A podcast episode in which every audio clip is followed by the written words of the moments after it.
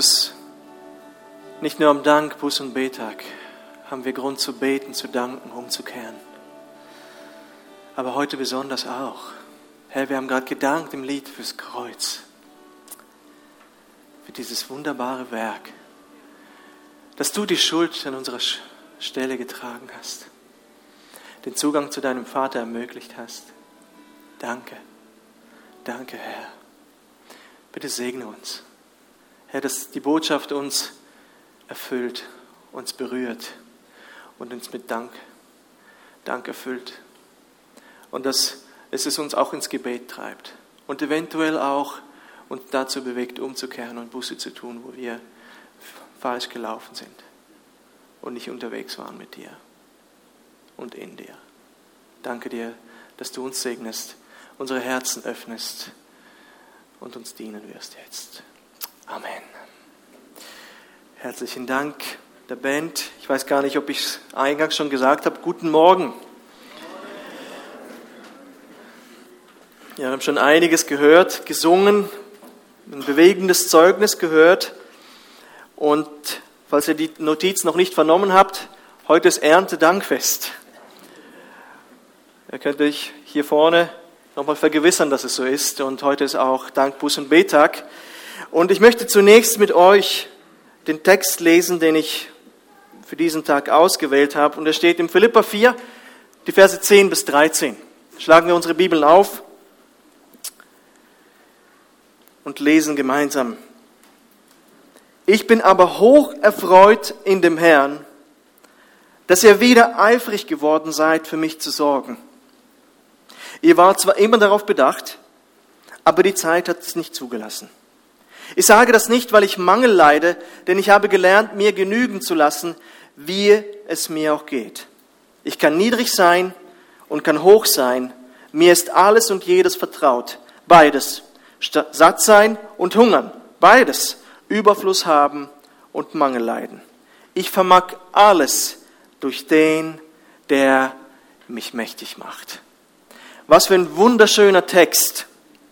Und ich möchte eingangs einfach nur auf diesen Sommer eingehen, denn wir sehen uns vor uns hier Früchte beziehungsweise Gemüse. Ich glaube, das ist, ja doch, Früchte sind auch dabei. Ähm, wir hatten in vielerlei Hinsicht einen traumhaften Sommer. In vielerlei, nicht in jeder Hinsicht. Aber durch den Gemeindewechsel verzichteten wir zum Beispiel ausnahmsweise auf die Sommerferien. Ich dachte, ich kann gar keine Ferien machen und werde nur an die Gemeinde denken, an diesen Übergang. Ich werde nicht in die Ferien gehen. Und meistens waren wir irgendwo in Italien oder irgendwo im Süden. Da, wo man weiß, im August äh, ist Sonne. Aber das mussten wir dieses Jahr gar nicht. Es war Sonne in der Schweiz. Viel. Vielleicht für manche viel zu viel. Es war trocken und man hatte genug, mehr als genug Möglichkeiten zum Baden. Und dafür waren wir dankbar. Dankbar waren auch diesen Sommer viele Bäume. So berichtet die NZZ, dass dieses Jahr 2500 Tonnen Kirschen geerntet wurden. 70 Prozent mehr als letztes Jahr als dieser Frost äh, äh, April da war und 70 Prozent mehr, zweieinhalbtausend Tonnen. Im Vergleich zum Durchschnitt der letzten zehn Jahre war die Ernte 2018 rund ein Fünftel höher ausgefallen als eben im Durchschnitt der zehn letzten Jahre. Auch bei den Äpfeln wird es wohl sehr gut aussehen. Man erwartet circa 170.000 Tonnen. Äh, das ist viel. Scheint mehr. Aber von der Trockenheit haben eben auch nicht alle profitiert. Ich habe gesagt, dass es in vielerlei Sicht ein guter Sommer war. Zum Beispiel schlecht war die Trockenheit für die Zuckerrüben, den Mais, die Kartoffeln. Und im Sommer wird auch Futter für den Winter eingebracht. Da habe ich noch mit Paul, äh, mich im, schreibt die NZZ auch das Richtige. Paul konnte das bestätigen. Man konnte nicht zu viel heuen. Es gab gar kein Heu beziehungsweise der Rasen ist nicht gewachsen und vertrocknet. Die Viehhalter mussten vor allem in höheren Lagen improvisieren. Äh, irgendwo im Wallis wurden sogar, wurde Wasser mit Helikoptern heraufgeflogen, damit das Vieh überhaupt etwas zu trinken hatte. So könnte man sagen, nun ja, die einen freuen sich und die anderen eben nicht. So ist es im Leben. Des einen freut, des anderen leid, nicht wahr? In unserem Text aber hier, den wir von Paulus haben, dieser Text spricht von Dankbarkeit und Zufriedenheit. Vielleicht kann man die erste Folie einblenden lassen. dankbar und zufrieden sein in allen Umständen. Das ist das Thema von diesem Text. Und dabei bezieht er sich nicht auf diesen einen besonderen Moment, denn Paulus, Paulus wurde durch Epaphroditus eine Gabe überbracht, wahrscheinlich Geld. Und er bedankt sich im Vers 10 für diese Gabe. Er ist dankbar, aber er, er ist dankbar und zufrieden nicht wegen dieser Gabe. Und das möchte er auch unbedingt Ihnen klar machen. Einerseits ist es gut, dass Sie das ihm überbracht haben, aber er möchte damit sagen, ich bin davon nicht abhängig. Ich bin zufrieden und glücklich, auch wenn ich diese Gabe nicht gehabt hätte. Er spricht darüber sehr grundlegend. Paulus hat gelernt, dankbar und zufrieden zu sein. Und zwar in allen Umständen, in Freud und in Leid. Und ich dachte, wenn ich diesen Paulus immer wieder beobachte und denke, Paulus, wo war mal in deinem Leben mal die Anerkennung seitens der Menschen? Es gibt kurze Momente, irgendwelche Lichtblicke, aber er hat wirklich von Menschenseite nie die Anerkennung bekommen, wie vielleicht ein Mose mal Anerkennung bekommen hat oder ein David. Nie. Und dennoch strahlt Paulus diese Zuversicht, diese Freude aus und diese Zufriedenheit, die einfach mich immer wieder überwältigen. Und er sagt das auch, was, was das möglich gemacht hat. Es war Christus, der ihn zufrieden und dankbar zurücklässt. Und es war Christus, der es möglich gemacht hat, dass er, Paulus, mit vollen Händen, das er auch erlebt hat, werden wir anschauen, und auch mit leeren Händen dankbar und zufrieden ist. Und ich möchte mit euch den ersten Punkt hier anschauen. Zufriedenheit, und da werden wahrscheinlich alle mit mir übereinstimmen, vielleicht die nächste Folie gerade einblenden, ist unabhängig von unseren Umständen. Das ist Paulus hier sehr wichtig. Zufriedenheit ist unabhängig von unseren Umständen. Er kann niedrig sein, Mangel und Überfluss haben, er kennt Hunger und satt sein und so weiter. Ihm ist es wichtig, dass eben diese Zufriedenheit, die er hat, diese Dankbarkeit, die er hat, eben nicht von äußeren Umständen abhängig ist. Lesen wir mal gemeinsam die Verse 11 und 12. Ich sage das nicht, weil ich Mangel habe. Ich bin zwar dankbar, aber ich sage das nicht, weil ich Mangel habe, denn ich habe gelernt, mir genügen zu lassen, wie es mir auch geht. Ich kann niedrig sein und ich kann auch hoch sein. Mir ist alles und jedes vertraut. Beides satt sein und hungern. Beides Überfluss haben und Mangel leiden. Wir kennen alle diesen Ausspruch, Geld allein macht nicht glücklich. Das würde wahrscheinlich jeder Schweizer und Deutsche unterschreiben, oder? Ich nehme mal an. Vielleicht nicht alle Russen, aber Schweizer sind doch sehr genügsam. Und hier würden wahrscheinlich nicht nur Christen beipflichten und sagen, ja, Geld allein macht nicht Glück. Das hört man auch immer wieder von Stars, von reichen Menschen, die, die sich mit Reichtum auseinandergesetzt haben, allein das Materielle kann keine tiefere Befriedigung einbringen. Und genauso darf uns auch uns nicht in den Abgrund reißen, wenn man hier diesen Text liest, wenn uns Dinge genommen werden. Ich habe gedacht, ja, wie ist es denn in meinem Leben gewesen? Ich habe nicht diese beiden Extreme erlebt wie der Paulus. Paulus wirklich ist von einem ins andere und wieder zurück und nochmal hin zurück und dann werden wir noch lesen, was er alles erlebt hat. Aber ich persönlich habe solche Extreme in meinem Leben nie erlebt. Ich, hatte, ich, ich, ich habe keine extreme Armut gekannt und ich habe keine extreme Not erlebt oder, ähm, äh, oder auch großen Wohlstand. Meine Frau und ich haben früh geheiratet und Kinder bekommen. Wir hatten nicht viel Zeit, um Geld anzuhäufen. Wir haben nach einem Jahr schon das erste Kind geplant bekommen, dann bald das zweite. erwähne ich immer wieder in Klammern, das ist nur wichtig. Ähm, der Herr hat versorgt. Irgendwie mit Jobs, mit irgendwie unabhängig von den Eltern haben wir uns über die Runden gebracht. Aber wir wussten nicht, was, was Geld auf die Seite legen bedeutet. Wir hatten gar nicht die Möglichkeiten dazu, sondern von Monat zu Monat, von Halbjahr zu Halbjahr haben wir uns durchgehangelt und der Herr hat versorgt und wir waren zufrieden. Irgendwann später habe ich festgestellt, äh, dass ich Geld habe. Ich wurde fest angestellt irgendwann und wir hatten plötzlich Geld und ich musste lernen, dass, dass man mehr Geld ausgeben kann als für Wohnung, Essen, Kleider und Nahrung und für Kinder. Habe feststellen müssen, dass mehr Geld nicht unbedingt auch mehr Zufriedenheit mit sich bringt. Mehr Geld bedeutet auch mehr Begehrlichkeiten, mehr Wünsche. Früher habe ich mir darüber gar keine Gedanken gemacht und plötzlich musste ich, hm, kaufe ich vielleicht diesen Lautsprecher oder diesen etwas teureren. Und früher konnte ich gar keinen kaufen. Ich denke, euch ist es im Leben eventuell auch ähnlich ergangen. Lebensumstände ändern sich und man versucht sich anzupassen, sich zu adaptieren und versucht irgendwie durchzukommen. Und es gibt unterschiedliche Meinungen, auch unter, unter den Christen zum Wohlstand und Reichtum. Manche denken, dass man aus biblischer Sicht nur in der Armut geistlich am besten dran ist. Nur wer wirklich arm ist.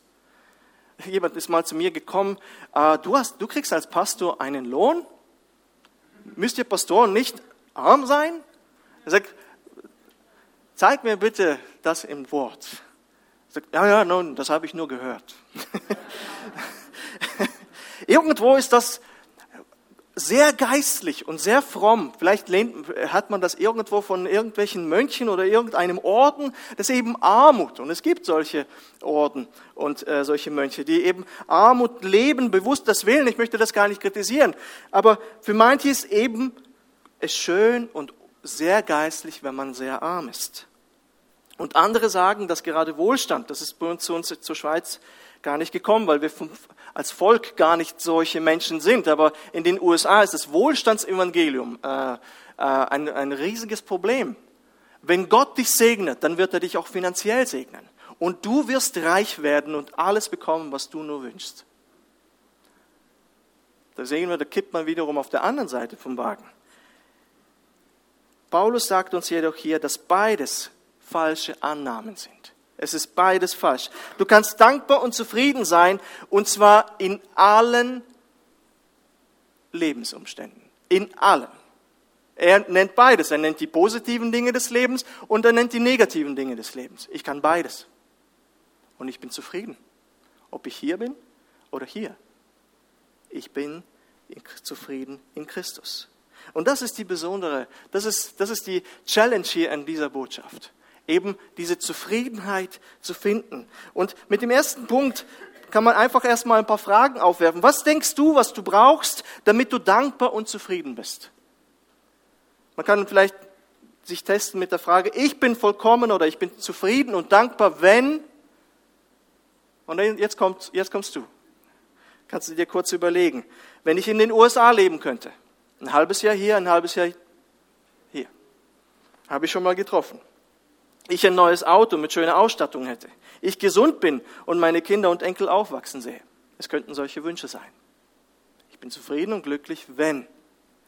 In einem Gedicht heißt es, ich glaube, das hat sogar ein 14-jähriger äh, Junge geschrieben, ich habe es aus dem Englischen versucht zu übertragen, da heißt es eben mit die, diese Spannung, mit dem Zufriedensein mit, mit, mit dem, was man hat. Und da schreibt er, es war Frühling, aber es war Sommer, was ich wollte, die warmen Tage und die schöne Natur.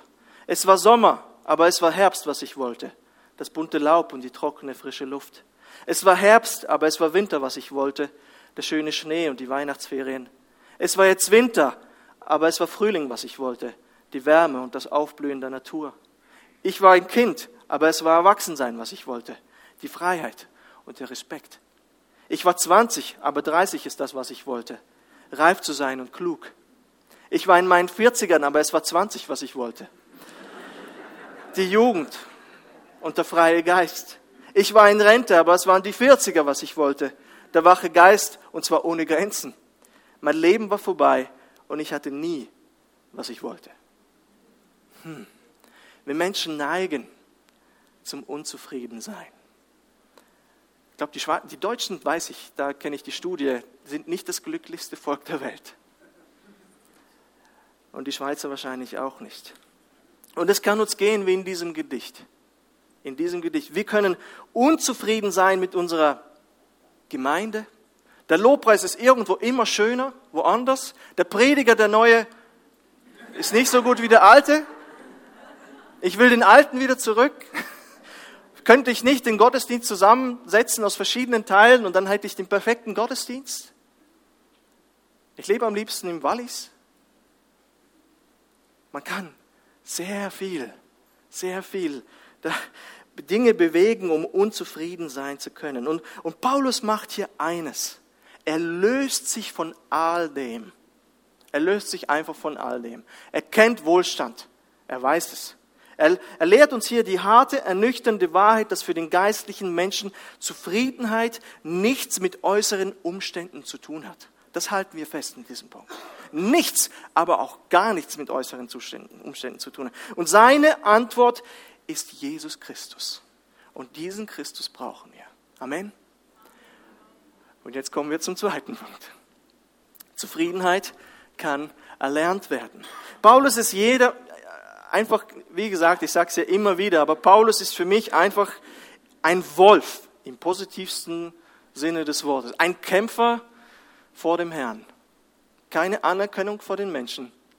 Nicht beachtet von irgendjemandem. Aber diese Demut, diese Freude, diese Zufriedenheit, die, das, die sind ansteckend. Und ich möchte mehr davon in meinem Leben.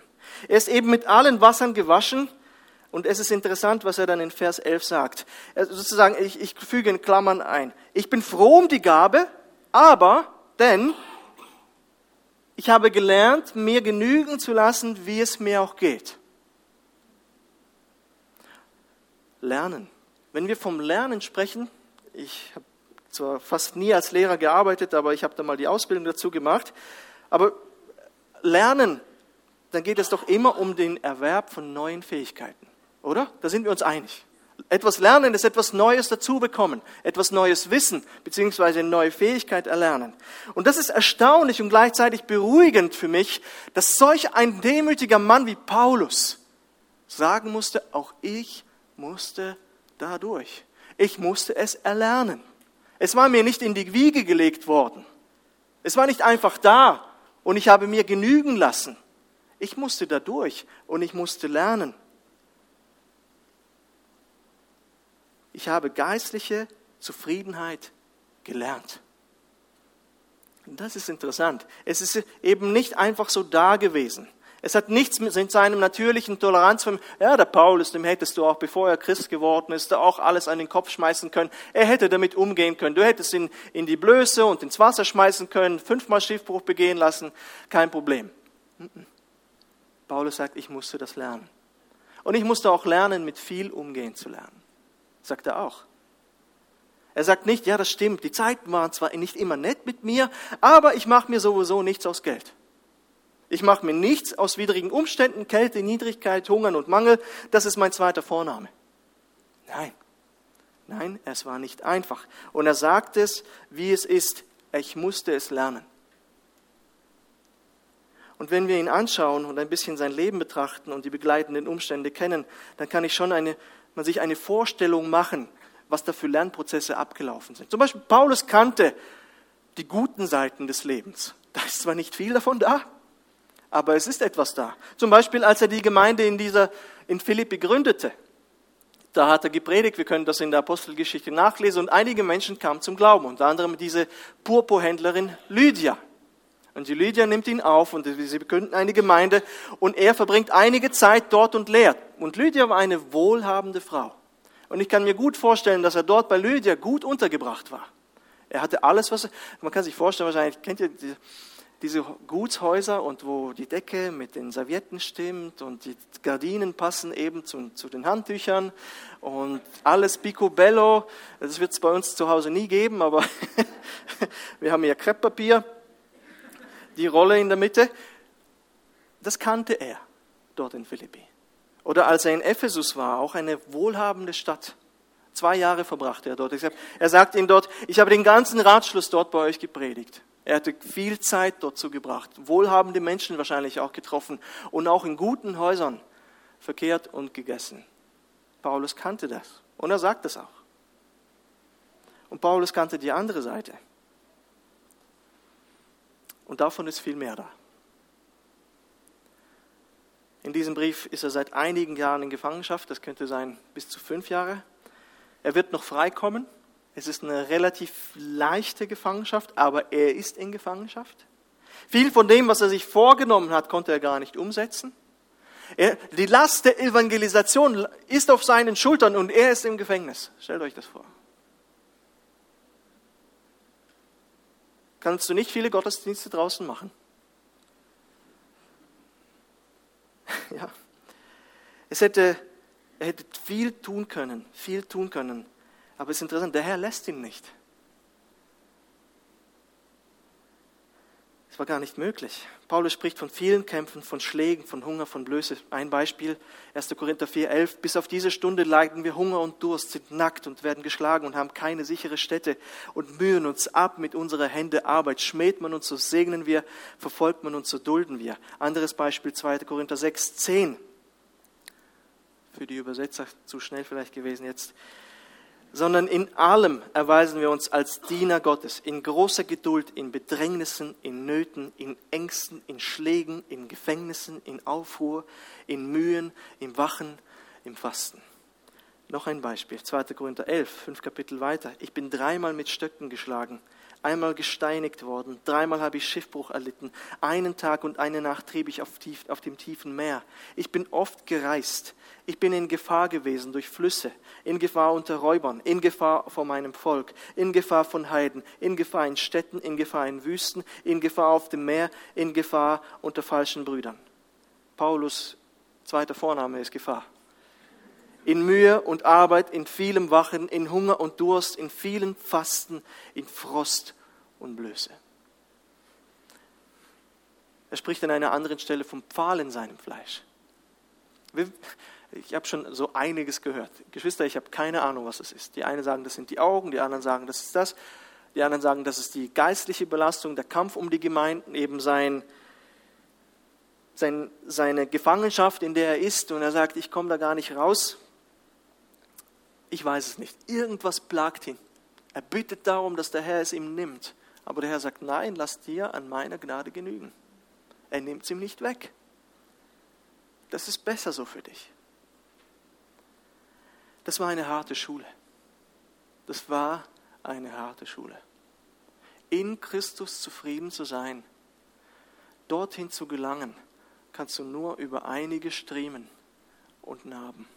Du musst lernen, wir müssen lernen, in dieser Abhängigkeit zu leben. Zufrieden und dankbar sein. Paulus ist glücklich. Philippus, Philipperbrief ist ein Gefangenschaftsbrief, aber er spricht die ganze Zeit von Freude. Philippa 4,4. Ich freut euch in dem Herrn alle Zeit. Und noch abermals sage ich euch, freut euch. Er bedankt sich am Anfang und dankt dem Herrn für sie. Die einen predigen mir zum Schaden. Ich freue mich trotzdem. Ein Wahnsinn, dieser Typ. Ein Blick nach vorn, gesund, nicht irgendwie den Verstand verloren, absolut gefasst. Und Geschwister, ohne diese Umstände hätte er Genügsamkeit, Dankbarkeit, Zufriedenheit nie erlernen können, in dieser Art und Weise, wie er es tut. Solche Lernprozesse, in welchen wir geistliche Zufriedenheit lernen, gehen oft mit schwierigen und schmerzlichen Erfahrungen einher. Das Leben wird nicht immer glatt verlaufen. Und ich glaube, das wissen wir. Aber diese Momente dienen dazu, in diese Abhängigkeit von Jesus zu kommen.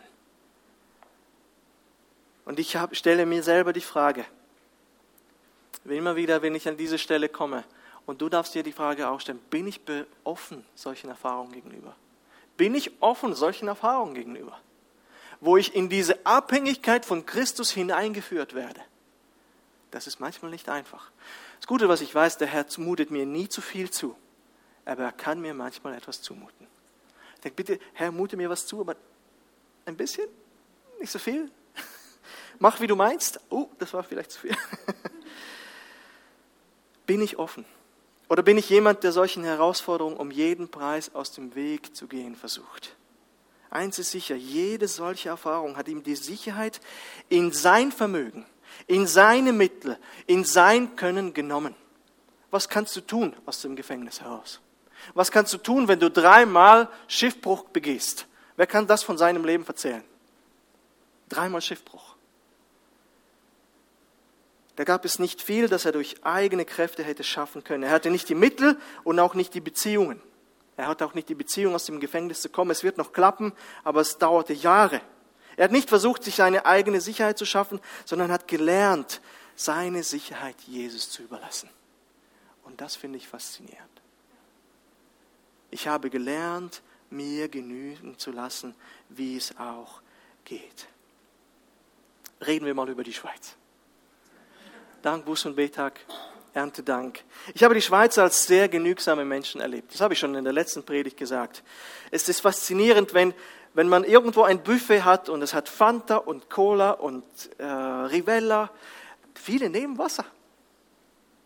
Das ist für mich als Russlanddeutschen, wow, ich nehme immer Cola. Ihr habt mir beigebracht, ihr habt mir beigebracht, die Schweizer sind sehr genügsam, ja nicht übertreiben. Noch neulich einen Artikel gelesen, äh, das ist gut mal für Deutsche, dass man, die Schweizer dürfen, wollen ja nicht übertreiben, ja nicht übertreiben. Es bitzli, ein wenig, irgendwo so, immer, immer auch verniedlichend ausgedrückt. Tut uns Deutschen mal gut, wenn wir hierher ziehen, das mal zu hören. Trotz der finanziellen Möglichkeiten versucht man nicht um jeden Preis einen teuren Wagen zu kaufen, extravagante Kleider zu tragen. Das wäre in den Ländern, wo ich herkomme, anders. Man lässt sich hier genügen und muss nicht zeigen, was man hat. Und Paulus sagt nochmals in Vers 11, ich habe gelernt, mir genügen zu lassen. Und jetzt könnte man sagen, oh, Paulus ist genügsam.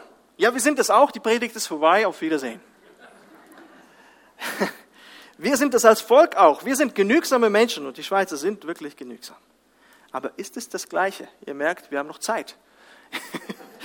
Nein, es geht hier nicht um ein Gefühl der Selbstgenügsamkeit, irgendeine Form der Askese, so eine enthaltsame Lebensweise. Na, es, es reicht, es genügt mir. Selbstgenügsamkeit ist eine Form, aufpassen, der Unabhängigkeit.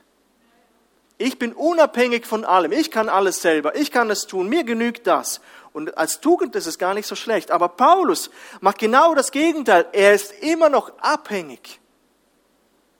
Er ist immer noch abhängig und zwar von Jesus. Und das ist ein Riesenunterschied zu den weltlichen Tugenden, die damals die Stoiker und die, diese Askese und so weiter, äh, diese Weisheiten von damals.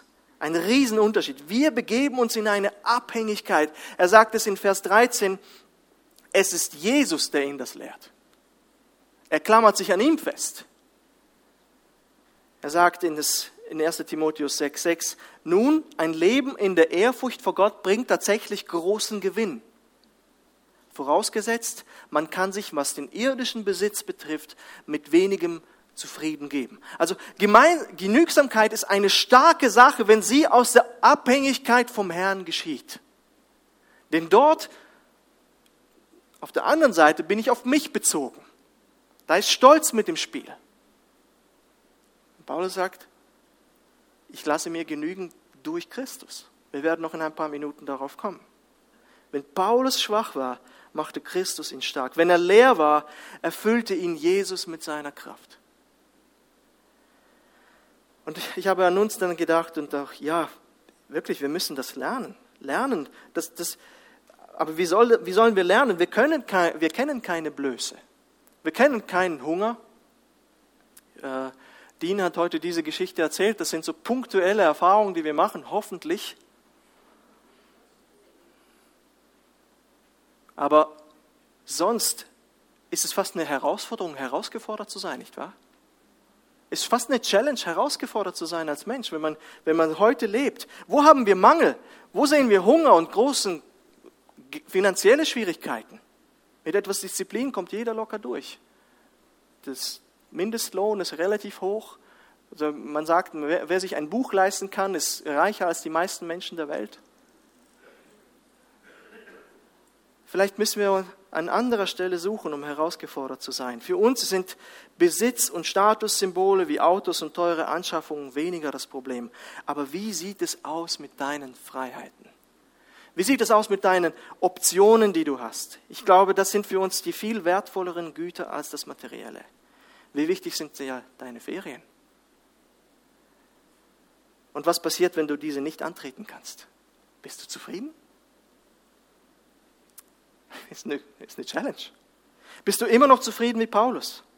Wir haben maximale Wahlmöglichkeiten in allen möglichen Bereichen. Was, wenn das nicht mehr realisierbar ist? Sind wir dann immer noch zufrieden wie Paulus?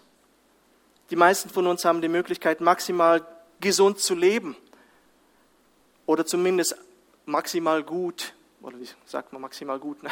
am besten medizinisch versorgt zu sein. Was aber, wenn die Medizin nicht mehr hilft?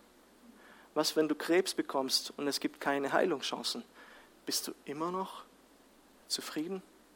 Freunde, Geschwister, ich sage das mit voller Ehrfurcht.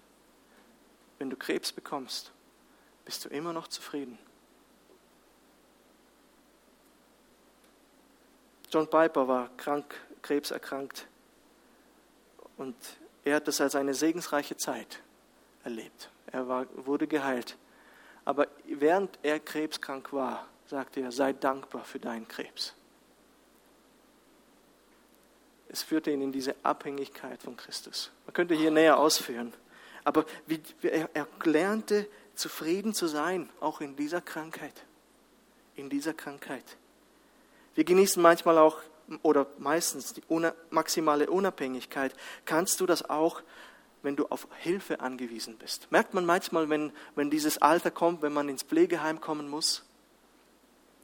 Und man merkt, man kann, hat den Haushalt nicht mehr im Griff, man kann bestimmte Dinge, die man früher gemacht hat, nicht mehr tun und das ist demütigend. Demütigend. Man ist auf Hilfe angewiesen. Das ist überhaupt ein Schritt, das zu, zu sagen und ich brauche Hilfe.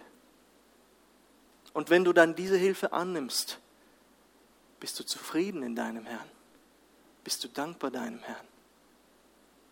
Nimm diese Hilfe an mit einem dankbaren Herzen. Lerne eben nicht selber dich zu tragen, nicht in dieser Abhängigkeit nur von dir selbst und nur durch dich selbst zu leben, sondern lerne in dieser Abhängigkeit von Christus zu leben. Diese hilft dir dann, auch solch eine Hilfe anzunehmen und dankbar und zufrieden zu sein. Paulus konnte das. Gott mutet ihm einiges zu, der Herr wird auch in unserem Leben uns einiges zumuten. Ich habe einiges schon erleben dürfen. Ich im Nachhinein ist man immer dankbar, aber man fort, schaut immer nach vorne, Herr, nicht zu viel. Aber das dient zum Guten. Er hat es beide Seiten erlebt und er hat das, was in Römer 8, 28 steht, perfekt ausgelebt. Wir wissen aber, dass denen, die Gott lieben, alle Dinge zum Besten dienen. Was für ein schöner Satz. Amen. Wie schwierig manchmal zu leben. Wie schwierig manchmal zu leben. Geistliche Zufriedenheit lernt man immer durch einen bestimmten Lebensverlauf, den Gott uns zumutet. Noch einmal, er, er mutet uns nie zu viel zu, aber er mutet uns einiges zu. Und hier gehören, wie bei Paulus, Aufs und Abs dazu. Schaut, die Welt versucht uns, das ist ein wichtiger Gedanke, die Welt versucht uns Zufriedenheit durch mehr Besitz und Freiheiten zu ermöglichen. Sieht man in der Werbung, auf Plakaten und so weiter. Gott versucht uns Zufriedenheit und Dankbarkeit durch nachlassende Begehrlichkeiten zu schenken. Das ist interessant. Gott genau andersrum. Gott versucht Zufriedenheit in uns zu wecken, indem wir ein anderes Begehren haben, das Begehren nach Jesus Christus. Wir singen das ja auch. Herr, du allein bist genug. Ist manchmal schwer zu leben. Hast du diesen Jesus? Lebst du in dieser Abhängigkeit von diesem Jesus? Ich wünsche mir das persönlich noch mehr und mehr, ähnlich zu werden wie Jesus, ähnlich zu werden wie Paulus. Und wünsche dir, weil du dich für Jesus noch nicht entschieden hast und deine Sünden nicht bekannt hast, bitte um Vergebung und lebe in Abhängigkeit von diesem Herrn. Und er schenkt dir eine Ruhe, einen Frieden und eine Ausgeglichenheit und Unabhängigkeit von materiellen Dingen, die du noch nie so erlebt hast.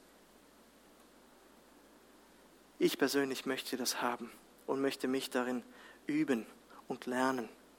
Eine Dankbarkeit, Zufriedenheit, ja Freude, die nicht von physischen Faktoren abhängig ist. Die Uhr stimmt. Halleluja, das ist gut. Die Frühen. Der dritte Punkt, noch die nächste Folie. Zufriedenheit kommt eben, und das ist der Schlüssel, aus der Verbindung mit und dem sich verlassen auf Christus. Wir haben schon im ersten Punkt erwähnt, christliche Genügsamkeit ist nicht einfach die Tatsache, dass wir unabhängig von Dingen sind. So irgendwo so eine Art von Askese oder eben ich bin genügsam als Person, das ist es nicht. Wir kommen in eine Abhängigkeit von Christus, die die Welt nicht kennt. Paulus hat gelernt, mit oder durch Christus zufrieden zu sein. Ich vermag alles durch den, der mich mächtig macht. Man kann auch vielleicht dieses alles ersetzen durch alle Dinge. Das heißt, all das, was er aufgezählt hat und diese Schiffbrüche und, und das Gute und das Schlechte, einfach alle Dinge, die auf mich zukommen, ich vermag alles das auszuhalten und zufrieden und glücklich zu sein in all diesen Umständen. Dieser Vers 13 wird nicht selten missverstanden. Habt ihr schon mal diesen Vers irgendwo bei Sportlern gesehen? Ist ein sehr beliebter, missverstandener Vers bei Sportlern. Als Tattoo, Philippa 4,13.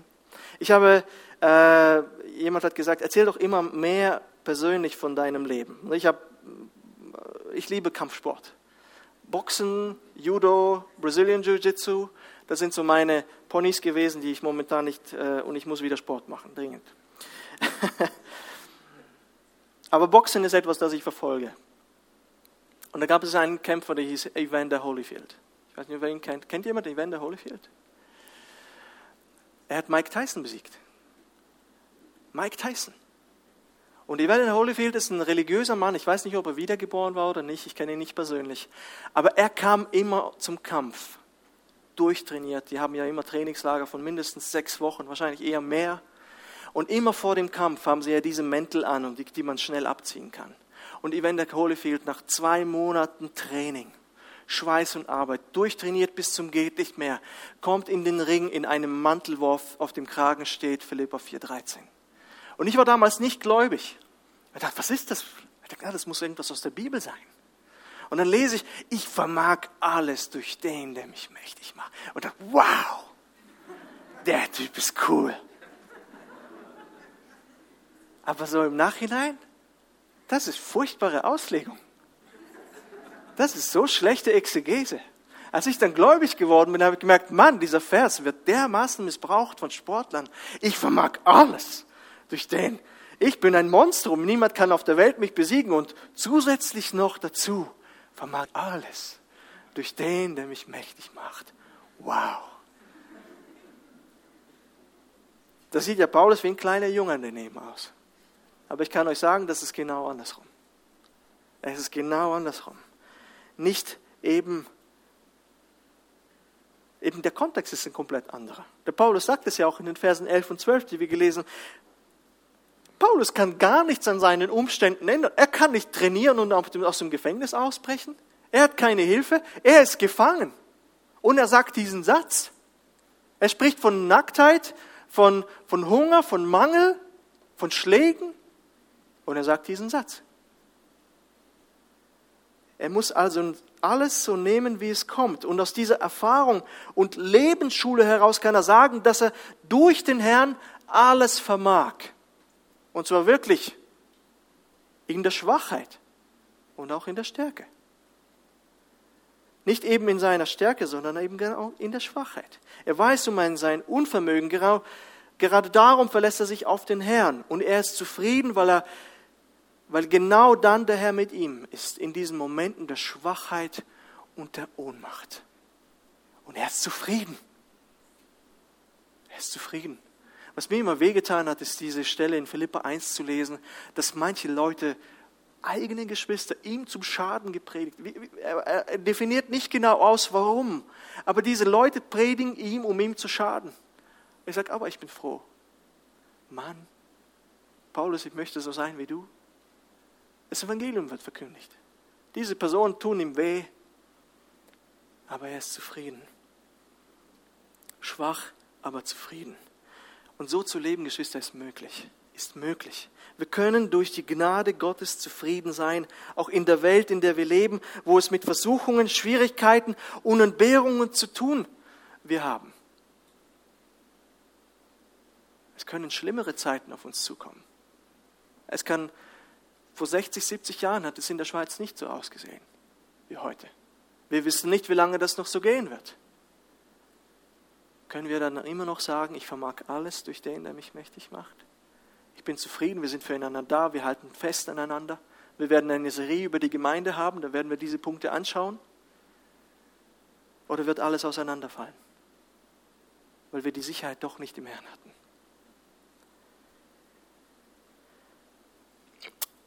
Unsere Zufriedenheit kommt durch Jesus, der in uns durch seinen Geist lebt. Diese Einsicht brauchen wir. Yes, der du lebst in mir. Paulus sagt auch nicht mehr ich, sondern Christus lebt in mir. Nicht unsere Kraft, nicht unsere Anstrengung, die uns in Schwierigkeiten voranbringt. Allein daher ist, ist der Antrieb und die Kraft, die durch Schwierigkeiten leiten. Er ruht in ihm. Er ist zufrieden.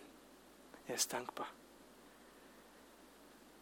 Und Gott kann am meisten in dem Menschen wirken, der seine Schwäche einsieht. Selig sind die, die geistlich arm sind, denn ihrer ist das Reich der Himmel. Oder eine andere Stelle, und Paulus sagt es selber, wo es um den Pfahl im Fleisch geht, diese Schwierigkeit, die er da erlebt. Und er hat zu mir gesagt, der Herr zu ihm gesagt, lass dir an meiner Gnade genügen, denn meine Kraft vollendet sich in der Schwachheit. Darum will ich mich am allerliebsten rühmen meiner Schwachheit, auf dass die Kraft Christi bei mir wohnen. Wir brauchen diese Einsicht und einen Zustand, in dem wir einsehen, dass es ohne Gottes Hilfe nicht geht. Herr, ich kann nicht. Ich brauche dich. Lass du mich dein Ein und alles sein. Ich sehe ein, dass ich zwar viel, ich habe eine Arbeit, ich habe, ich habe eine Gemeinde, ich habe Kinder, ich habe meine Frau, aber lass meine einzige Sicherheit und die, die, Quelle meiner Zufriedenheit und Dankbarkeit zuallererst dich sein. Ich bin dankbar für meine Kinder. Ich bin dankbar für meine Frau. Aber was ist, wenn du mir meine Kinder nimmst? Kann der Herr uns unsere Kinder nehmen? Er kann. Dean wäre vielleicht heute, hätte vielleicht nicht da sein können. Aber wir können zufrieden sein, dankbar sein, immer noch zurück auf den Weg finden durch Jesus Christus. Paulus konnte zufrieden sein, zwar unabhängig von der Situation. Er war zufrieden, einfach Jesus zu haben. Wir singen ja manchmal dieses Lied, Jesus, du allein bist genug, du bist alles für mich. Lass es ein Gebet werden. Lass es ein Gebet. Wir können wahrscheinlich nicht so spontan das singen diesmal. Könnten wir sogar. Oh, Halleluja. Das ist gut. Das, das kann so einfach gesungen werden, aber das muss erlernt werden.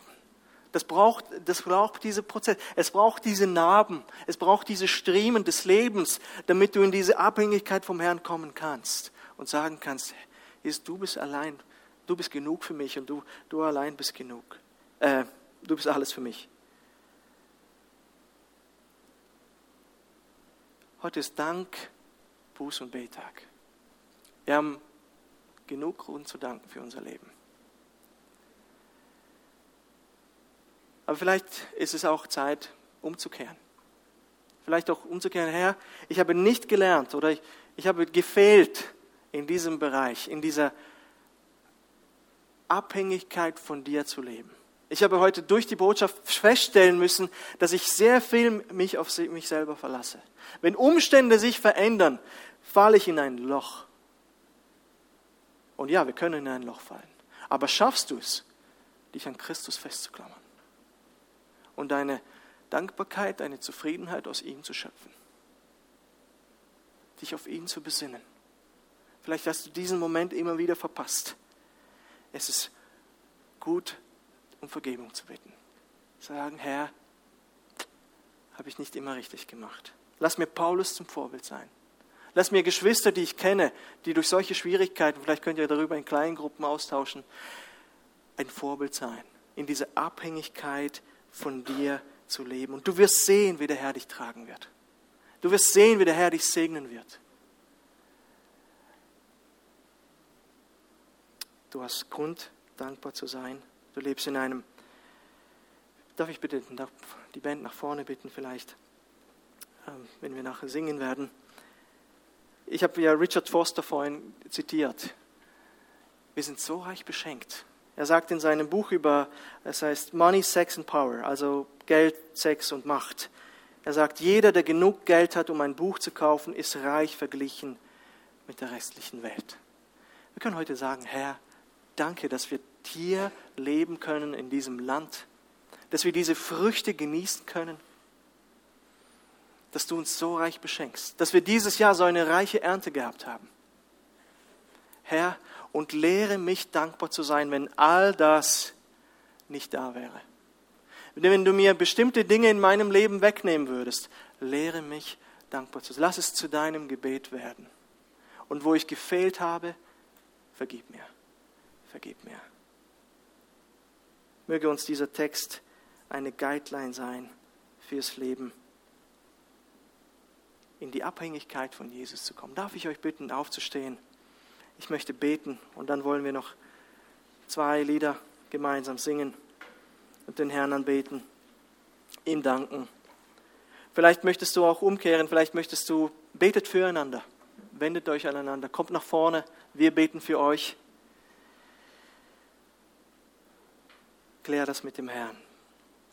Herr, ich bin dir dankbar für die Gaben in unserem Leben. Ich bin dir dankbar für unsere Kinder, die wir haben, für unsere Ehepartner, für die Ernte, die eingefahren wurde. Das war eine überdurchschnittlich gute Ernte und wir erwarten noch mehr. Und Herr, lehre uns, zufrieden und dankbar zu sein, wenn all das nicht da ist. Lehre uns in diese Abhängigkeit von dir zu kommen. Lehre uns diesen Satz mit vollster Überzeugung zu sagen, ich vermag alles durch den, der mich mächtig macht, Jesus Christus. Nicht abhängig zu sein von dem, von materiellen Dingen, sondern zuallererst von dir. Und wenn wir irgendwo gefehlt haben, und das tun wir immer wieder, ich auch, Herr, vergib mir, vergib uns, hilf uns Danke, dass du auch ein Gott der Vergebung bist, der gern vergibt und dafür auch gestorben ist. Da müssen wir uns jetzt nicht furchtbar anklagen, sondern es einfach vor dir hinlegen und sagen, Herr, vergib mir. Vergib mir meine Selbstzentriertheit, Selbstgenügsamkeit und dass ich nicht in diese Abhängigkeit zu dir gekommen bin und mir genügen lasse durch dich. Ja, danke, Herr. Amen.